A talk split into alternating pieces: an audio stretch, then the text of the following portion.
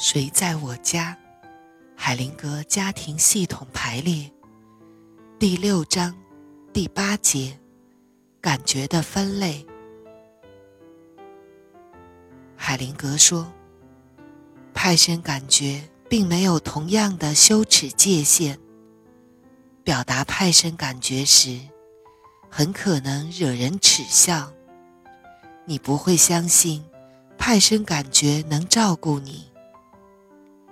派生感觉有一些感染力，它们是戏剧化的，是令人兴奋的，并会产生活生生存在的假象。但是，这样一个活生生的代价是，那个人必须维持弱小和无助的形象。解释和说明也会分散当事人的思想。不能把人们引向原生感觉，只能趋向于把人们困在维持派生感觉的景象中。例如，悲伤可以是原生的或派生的。如果我们接受这个伤痛，允许它表达出来，悲伤最终可以完结，我们也就无所牵挂。重新开始，但是人们常常并不向悲伤屈服，从而把它改变成派生感觉、自恋，或者想得到其他人的怜悯。如此派生出来的悲伤，可以在整个生命过程中持续存在。拒绝接受明确的。充满爱意的分离，否认遭受损失的事实，这是原生悲伤的可悲的替代品。原生的罪责感能引导人们弃恶向善。如果我们承担了自己的罪责，就会自然而然地做一些可能而又必须的赔偿。使目前的情况和我们的生活不再出现什么艺术。派生的罪责感觉会转化成提心吊胆的行动，他们不能激发其改变所需要的有效行动。事实上，他们阻挠着改变。人们可能被一些利益问题困扰多年。就像一只狗担心一块骨头那样，但是什么都不会改变。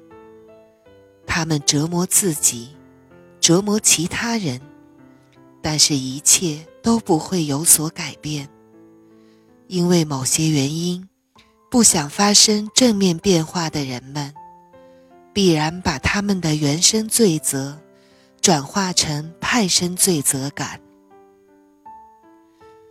报复的愿望也有原生和派生之分。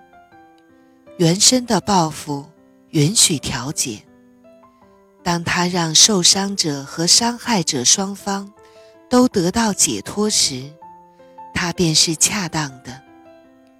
派生的复仇让伤害持续下去，让系统的不平衡持续下去，并阻挠解决。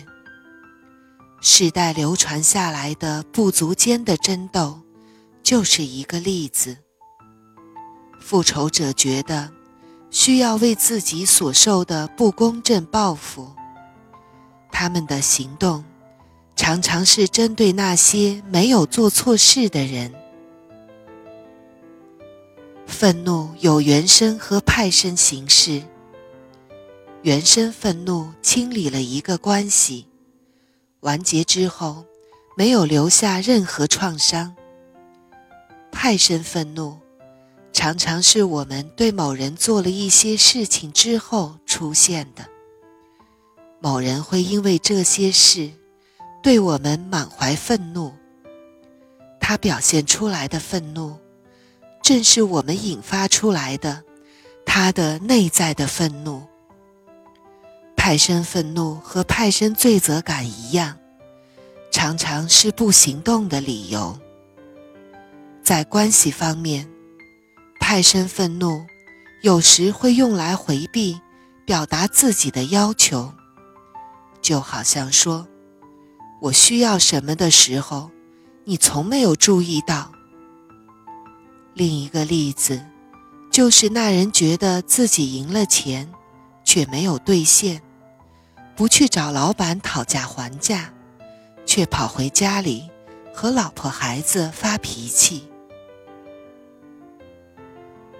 当苦难是原生的时候，当事人会忍受他必须忍受的东西，然后收拾残局，重新开始。当苦难是派生的时候。他们就开始了苦难的下一个回合。抱怨常常是接受的变形表现。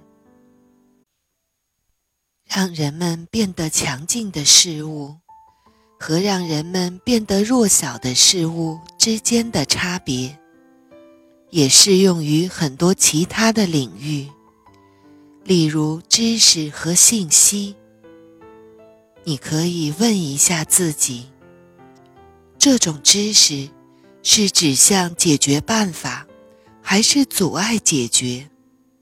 这个信息是支持行动，还是阻碍行动？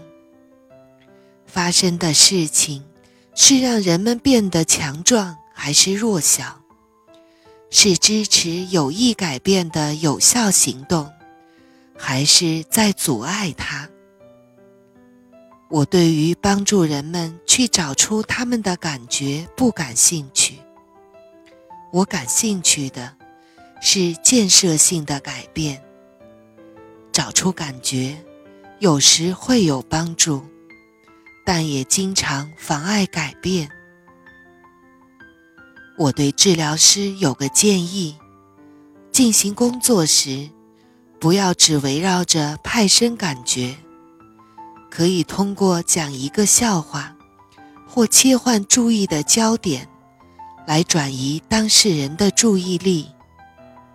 我们的目的不是改变当事人的体验，而是指导他们去注意原生感觉，那才是找到解决方法的首要条件。